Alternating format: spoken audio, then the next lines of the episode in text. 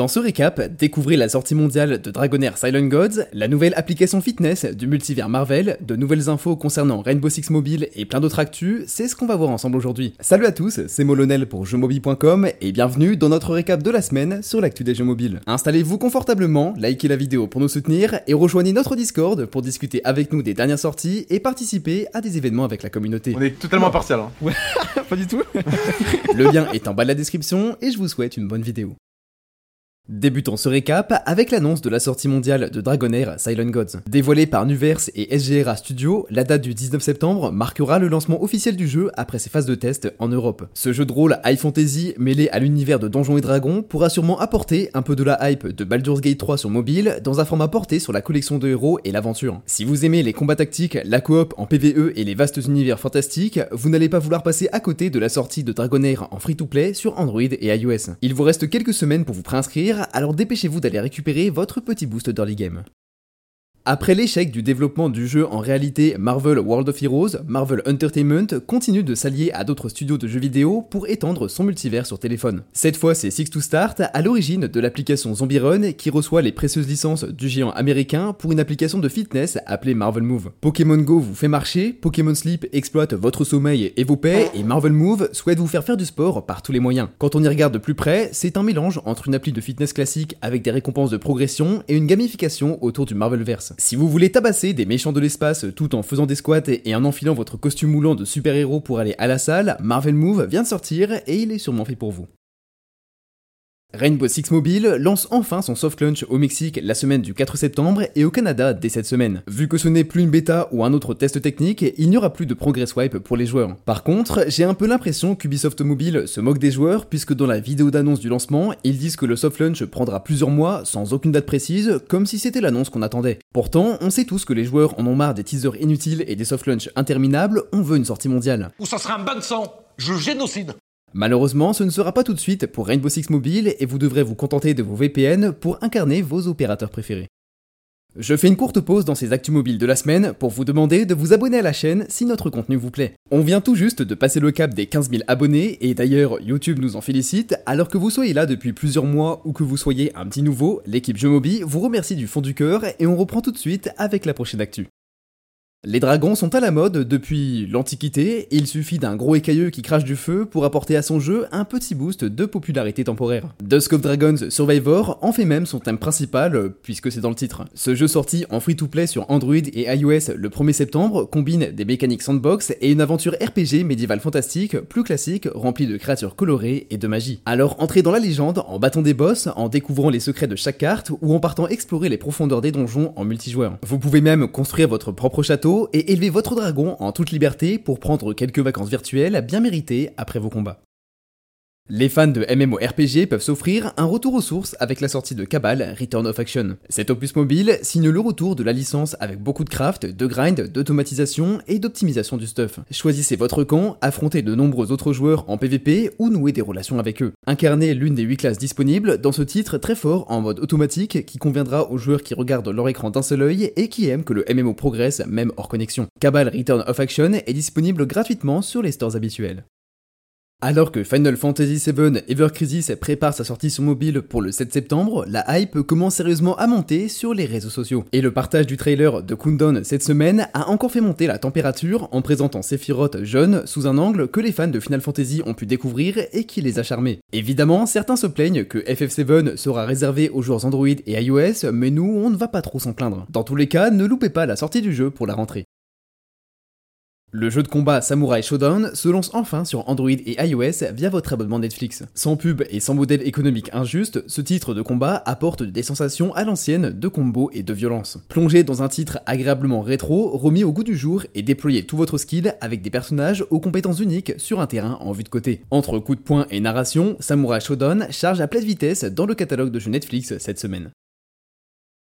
Du côté des lancements régionaux, on a aussi eu droit à l'Early Access de Kingdoms Arise, un jeu de stratégie disponible sur Android en Espagne, en Indonésie, en Australie et au Canada. Au même titre que Rise of Kingdoms ou Grand Cross Age of Titans, Kingdoms Arise est un MMO RTS qui reprend toutes les mécaniques classiques que vous pouvez apercevoir dans ses titres sur mobile. Récoltez des ressources, faites prospérer votre ville, rassemblez votre armée et ses généraux, puis partez à la conquête du serveur avec votre alliance. Comme pour Rise of Kingdoms, ici c'est le contexte historique qui est privilégié à la place d'un monde Revivez les grandes guerres historiques avec vos bataillons et prenez d'assaut les villes des autres joueurs en espérant ne pas tomber sur une whale PVP qui vous réduira à néant dans Kingdoms Arise que vous pouvez déjà tester avec votre meilleur VPN. Depuis la montée en puissance de Vampire Survivors au sein du Steam Game, les bullet hell et les roguelites en tout genre s'invitent sur les boutiques de jeux mobiles. Cette semaine, la sortie de Bebots a apporté sa petite touche tech avec un sol recouvert de dalles hexagonales et des personnages cyber boostés par leurs améliorations. Ce petit jeu de poche agréable à prendre en main coûte environ 6 euros sur les stores Android et iOS. On vous en parle un peu plus souvent dernièrement, mais Valorant Mobile, aussi connu sous le nom de Project C, continue à faire du bruit du côté de la Chine. Finalement, le portage officiel du jeu de tir en escouade entamera un nouveau test sur Android à la mi-septembre pour les joueurs résidant en Chine et les autres devront patienter encore un peu. Danmachi Battle Chronicle vient de se lancer et a réussi à dominer le haut du classement des jeux les plus téléchargés cet été. La licence est très forte et on sait qu'il y a de nombreux fans de Belcranel ou Destia parmi vous et la communauté mobile a répondu présent pour le lancement du jeu qui célèbre les 10 ans de la licence. Si vous n'avez pas testé ce RPG free-to-play, il est encore tout frais. En plus des jeux avec des opérateurs féminins assez dénudés et le concept des ship girls qui m'a toujours un peu surpris, cette semaine on a eu droit à Girls Evo, un jeu où vous faites évoluer vos créatures dans un format gacha. Mais attention, quand je dis évoluer, c'est pas en n'importe quoi, c'est en waifu. Imaginez un peu l'évolution finale de Pikachu et de Poussifeu version femme sexy dans votre inventaire et vous avez une bonne idée de ce que propose Girls Evo en termes de cara design et d'univers créatif. Vous pourrez tester vos créatures dans la campagne PVE à travers différents types d'affrontements et développer votre sexy dex dans la bêta de Girls Evo sur Android. Zynga continue de capitaliser sur la licence Game of Thrones pour étendre son influence sur le marché des jeux mobiles. Après Beyond the Wall et son adaptation en jeu de casino, Game of Thrones revient dans Goth Legend, un puzzle game casual prévu pour 2024. Seigneur de Westeros, vous pourrez assembler votre équipe de héros tirés de la série emblématique et du préquel House of the Dragon pour conquérir le trône de fer. Le jeu est décrit comme un titre de stratégie, mais vu les précédents opus, on sera plutôt sur de l'idle et des tutoriels à rallonge plutôt que sur des combats très tactiques. En tout cas, on suivra ce jeu de très près d'ici à sa sortie dans les prochains récaps. Honor of Kings est l'un des MOBA les plus connus et les plus joués au monde. Finalement, après être débarqué au Brésil, le jeu pense à ajouter une version cloud à son arsenal. Même si c'est loin d'être pratique pour ceux qui jouent dans les transports ou hors d'un réseau Wi-Fi privé, ça permettrait au moins d'économiser de l'espace sur son téléphone. Enfin, je dis ça, mais le jeu n'est toujours pas sorti de sa période de soft launch. Les jeux de tir compétitifs ne font pas semblant avec les tricheurs. Sur le Discord de PUBG Mobile, on retrouve des publications statistiques du nombre de bannis et de joueurs interpellés constamment. Et du côté de T3 Arena, ils ont aussi décidé de faire les choses en grand avec leur première vague de ban qui a réduit à néant le haut du leaderboard classé. Sur le tweet d'annonce officielle, on apprend que les deux joueurs les plus haut classés de T3 Arena se sont fait bannir du jeu pour pratique illégale. Attention, au reste du top 10, vous avez chaud aux fesses. Et pour les autres, c'est peut-être le bon moment de tenter de monter un ranked si le joueur du haut du classement se sont fait jeter. Le MMORPG Envoy S Infinite débute son lancement régional au Canada. Le titre de Winfun vous fait embarquer dans un voyage interstellaire à bord de votre meilleur VPN dans un RPG à la troisième personne. Le titre se vend comme un MMO qui vous emmène aux confins de la galaxie avec des compétences à développer et tout un univers avec lequel naviguer, combattre et craft vos plus belles armes et vos artefacts. Alex Streltsov et Icanart viennent de monter leur studio de Babubi Games et profitent de l'approche de la rentrée pour annoncer le projet sur lequel ils travaillent, The Hairbloom. The Hairbloom s'annonce comme un jeu d'aventure à l'ambiance thriller inspiré du folklore écossais. Vous y contrôlez Marla et Jack, deux jeunes frères et sœurs ayant perdu leurs parents. Quand ils sont envoyés chez leurs lointains parents, ils découvrent qu'ils habitent dans une ruine dans laquelle il se produit des événements étranges et paranormaux. Avec un peu d'imagination, ça me rappelle le duo de Kendra et Seth dans Fable Heaven. En tout cas, The Hairbloom prépare son lancement prochain sur Kickstarter et envisage une sorte sortie à l'horizon d'octobre 2024 sur mobile, Switch et PC. Vous êtes nombreux à attendre Dungeon Hunter 6 dont l'histoire se tiendra 200 ans après Dungeon Hunter 5. On a désormais la confirmation que le jeu sortira en lancement progressif mondial à partir du 13 octobre. Cela commencera par les États-Unis et quelques autres pays avant d'atteindre la totalité du globe. Le jeu proposera bien du PVP, du PVE, un système de guildes, des fonctions sociales, des raids et des combats de boss tirés de l'expérience MMORPG classique. Vous aurez le choix entre 5 classes parmi guerriers, assassins, archers, mages et sœurs de bénédiction pour parcourir le monde de Dungeon Hunter 6 à l'esthétique proche de Torchlight. On part faire un tour à la Gamescom et la Technocon avec Digital Extreme qui annonçait la sortie de Warframe Mobile en 2024. Même si aucune date de sortie précise n'a encore été évoquée, Apple Store laisse apparaître la date du 20 février 2024. Il vous reste encore pas mal de temps avant de diriger des Tenos, ces humains dotés de pouvoir qui combattent dans leurs armures Warframes. En tout cas, ce serait donc la promesse d'une même expérience que sur console et PC selon l'éditeur, au même titre qu'Assassin's Creed Jade tente de porter tous les aspects de sa propre licence sur smartphone. Le jeu de Ragnarok intitulé Battlesmith Blade Forge est maintenant disponible sur Android et iOS. In-game, vous composez votre équipe de héros à l'époque médiévale et participez à des combats tactiques sur un terrain quadrillé qui peut aussi avoir des barricades et des obstacles. Entre les combats, vous retournez à votre petit village de pierre et de chaume pour le développer. Le lancement du jeu a commencé doucement et perso, je ne l'ai pas encore testé, mais si vous lui donnez sa chance, n'hésitez pas à me dire en commentaire ce que vous avez pensé de Battlesmith Blade Forge en PvE et en PvP. Le partenariat de la semaine va à Clash et Chess.com. Sur Chess, vous retrouverez des bots barbares et chevaucheurs de cochons, une map inspirée du décor de Supercell, du ex-club Clash of Clans et Clash Royale, un set de pièces inspiré des deux jeux et un combat des créateurs le 7 septembre. Et du côté Supercell, le partenariat se déploie aussi avec notamment le roi et la reine des échecs.